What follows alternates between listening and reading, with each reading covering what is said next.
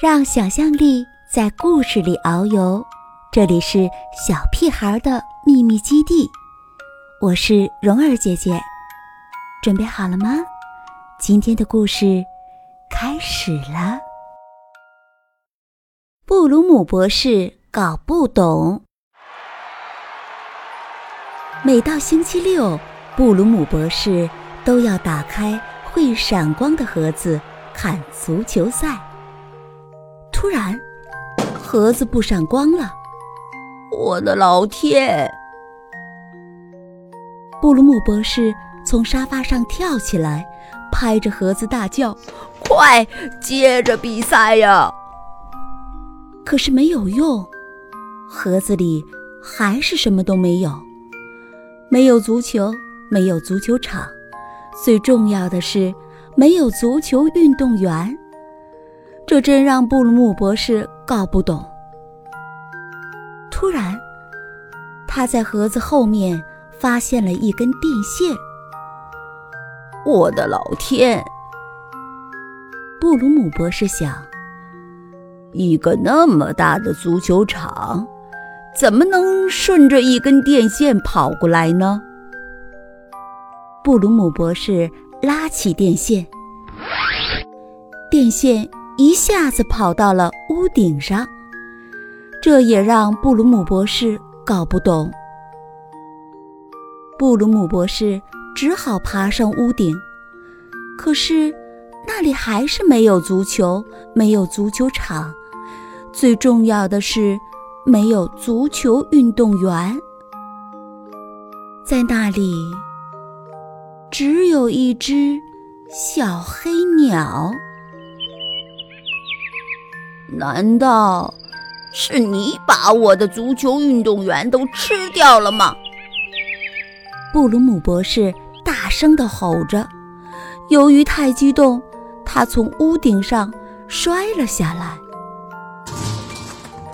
布鲁姆博士重重地摔到了草地上，摔得两眼直冒金星。可奇怪的是，电线竟然又从屋顶。跑到了树上，这更加让布鲁姆博士搞不懂了。布鲁姆博士戴上帽子，骑上自行车，把会闪光的盒子捆在行李架上，顺着架电线的树向前找去。他真能找回他的足球赛吗？布鲁姆博士。骑到小河旁，电线突然不见了。那里没有足球，没有足球场，最重要的是，没有足球运动员。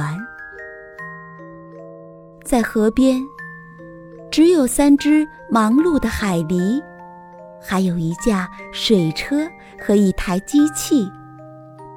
这真让布鲁姆博士搞不懂。请问，你们看见我的足球运动员了吗？布鲁姆博士问海狸们：“是这个盒子里的足球运动员吗？他们不见了，那是因为没电了。”第一只海狸说：“布鲁姆博士还是搞不懂，没电了。”是因为水车不转了。第二只海狸接着说：“布鲁姆博士仍然搞不懂，水车不转了，是因为我们力气太小了，没法把风车搬到轮轴上去。”第三只海狸说：“哦。”这下布鲁姆博士终于搞懂了。布鲁姆博士赶紧跑过去，抱起风车，插到轮轴上，风车重新转了起来。还好，星期六还没过完呢。布鲁姆博士回家后，重新把电线插头插到会闪光的盒子上。盒子又开始闪光了。我的老天！布鲁姆博士又大叫起来。他看到那些足球运动员竟坐在一辆辆小汽车上，正在兜圈圈呢。这又让布鲁姆博士搞不懂了。不过没关系，赛车刚好也是布鲁姆博士喜欢看的哦。